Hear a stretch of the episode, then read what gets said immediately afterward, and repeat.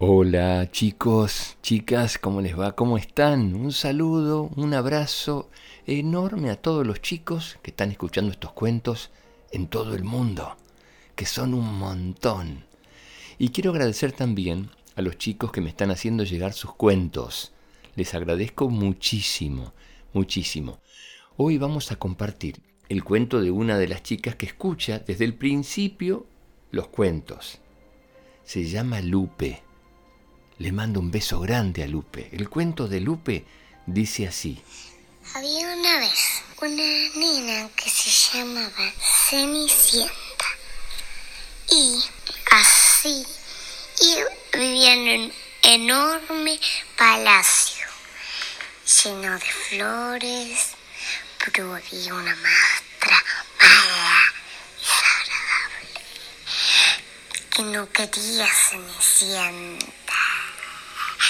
Y un día se comió una manzana envenenada y se quedó dormida por mil años hasta que se terminaría un hechizo.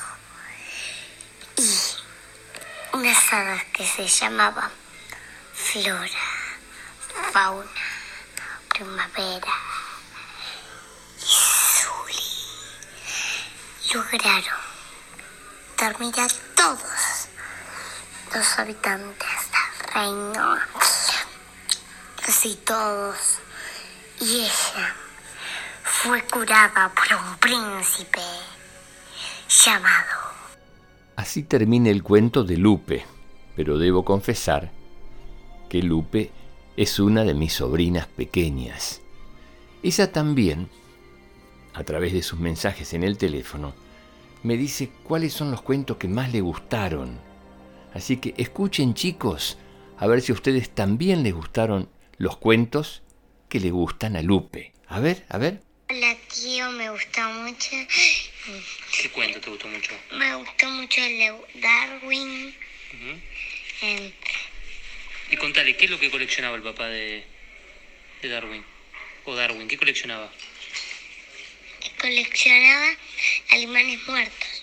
Y contale lo que vos leíste en el libro de, del pelo de las personas y todas esas cosas. ¿Cómo es?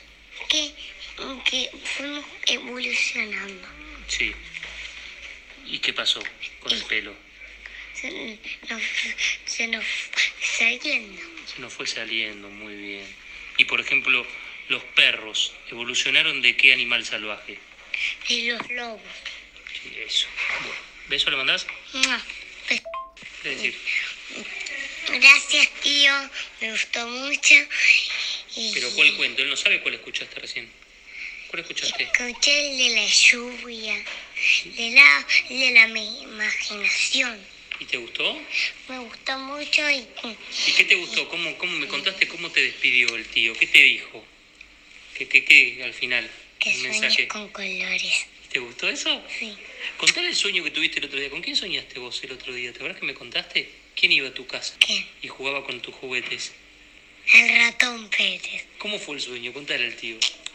Que yo le compartí el juguete al ratón Pérez.